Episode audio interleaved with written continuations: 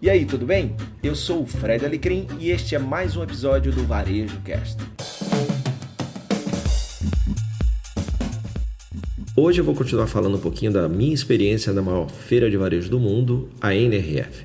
Eu comecei falando um pouquinho das lojas que a gente visitou, eu estive com um grupo, coordenando um grupo, fazendo curadoria de conteúdo das palestras e de loja e levei o grupo para algumas visitas técnicas, mostrando as principais lojas, aquelas que estão sendo campeãs em identificar, traduzir as tendências para dentro dos seus negócios e fazendo essas tendências virarem inovação, inovação virarem resultado. Já falei das Showfields, já falei da Neighborhood Goods e da Beira.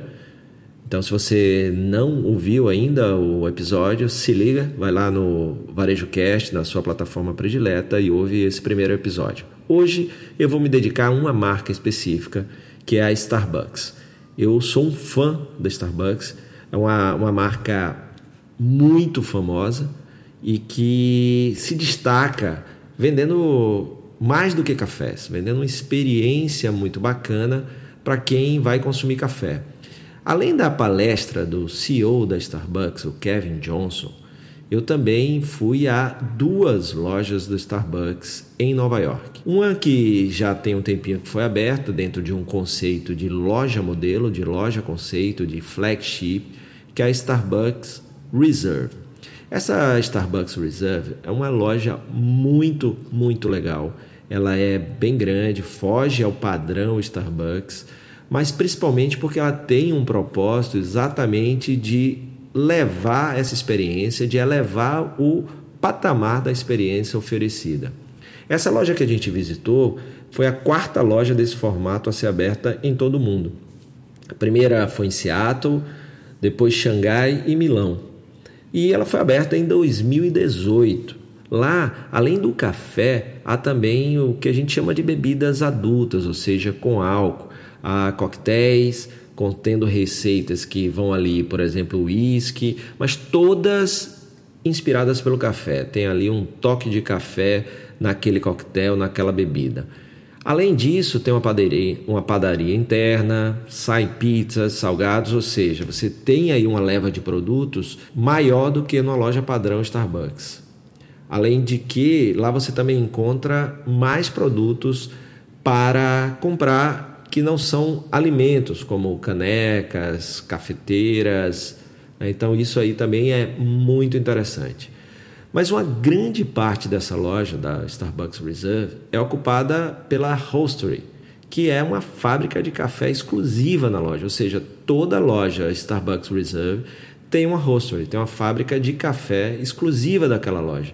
E o bacana é que esse ponto da experiência da loja além de você ter todo aquele ambiente bacana, de você poder ter drinks, bebidas, ali também você pode ver o processo do, do fazer o café, né? da moagem, desde o grão, a torra, a moagem.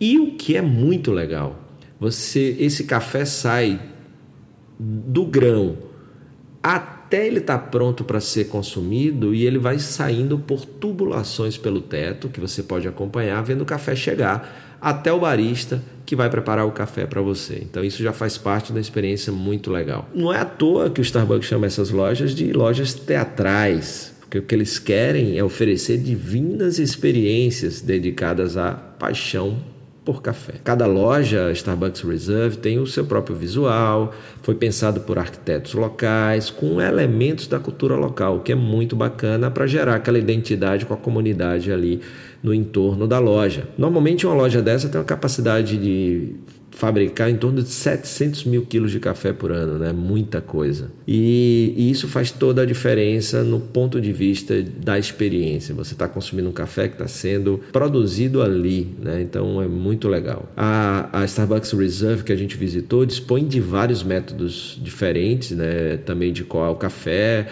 tem lá funcionários que ficam encorajando os consumidores a experimentarem e, e, comparar como o sabor muda a partir do método de café. Ou seja, foi uma experiência super bacana.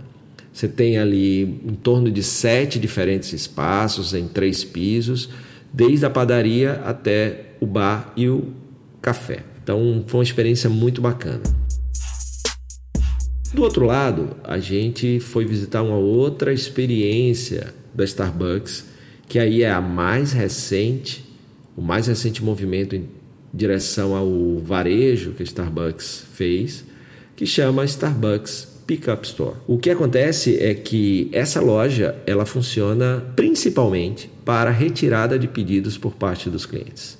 Ela foi inaugurada no dia 5 de novembro e fica no, na Penn Plaza, em Nova York, próxima a Times Square. Uma loja bem pequena, mas muito interessante.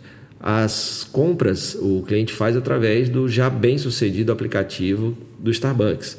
É, só para lembrar, é um dos três aplicativos de varejo mais com mais usuários ativos nos Estados Unidos. São mais de 20 milhões de usuários que utilizam o aplicativo.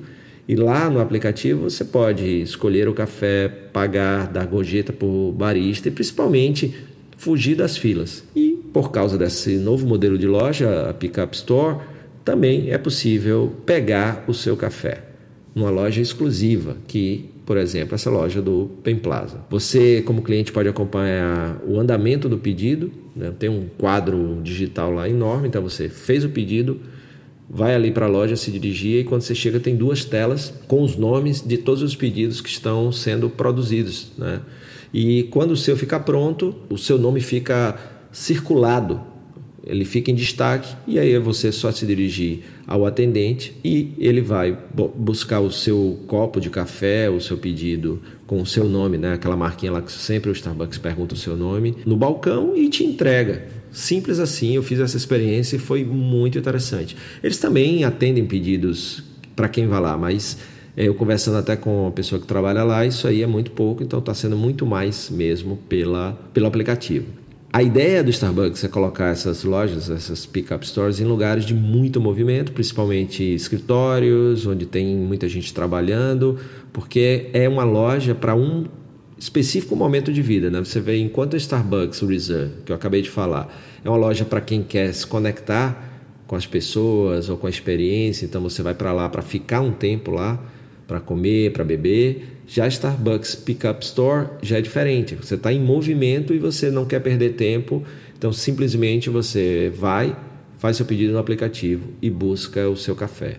Então perceba como é importante para você, para sua marca, pensar que o cliente ele tem as mesmas necessidades, mas tem momentos de vida diferentes. Então eu quero o café, mas eu quero o café e agora eu estou sem pressa, eu quero sentar, conversar com os amigos, experimentar o café, curtir a experiência.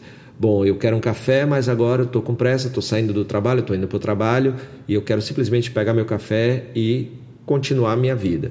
Então é muito importante você perceber esses momentos de vida e como você no seu negócio está oferecendo soluções para que o seu negócio esteja presente na vida das pessoas, que é uma, uma das frases que eu vi muito bacana na NRF, né? Fazer a sua empresa fazer parte da rotina das pessoas. Então, muito legal também essa Starbucks Pickup Store. Uma outra coisa importante, como todo projeto, seja Starbucks, seja Amazon, que eu vou falar um pouco mais na frente nos próximos episódios, para tornar essa ideia real, o Starbucks começou com um protótipo no Trier Center, que é o centro de inovação que fica no Starbucks em Seattle. Não é à toa que é Trier Center, que é um centro de experimentações. Lá, as equipes do Starbucks se concentraram nas operações, inovação e design digital, trabalhando com funcionários da loja para criar uma experiência que atendesse melhor as necessidades dos clientes e dos próprios funcionários.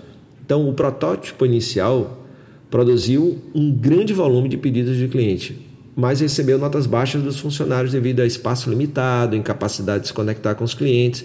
E a partir desse feedback, a equipe recomeçou e desenvolveu o formato atual, que foi esse inaugurado em Manhattan. Então perceba que essa questão de testar, de avaliar ou de validar através de mínimos produtos viáveis, por exemplo, ou se você tem como fazer primeiro internamente, para depois jogar seu produto o mais rápido possível, mas já com uma certa validação é fundamental. E mesmo Starbucks, tão poderoso, faz isso para diminuir os riscos ou aumentar as chances de sucesso já na primeira versão da, do seu negócio, do seu projeto, da sua nova loja.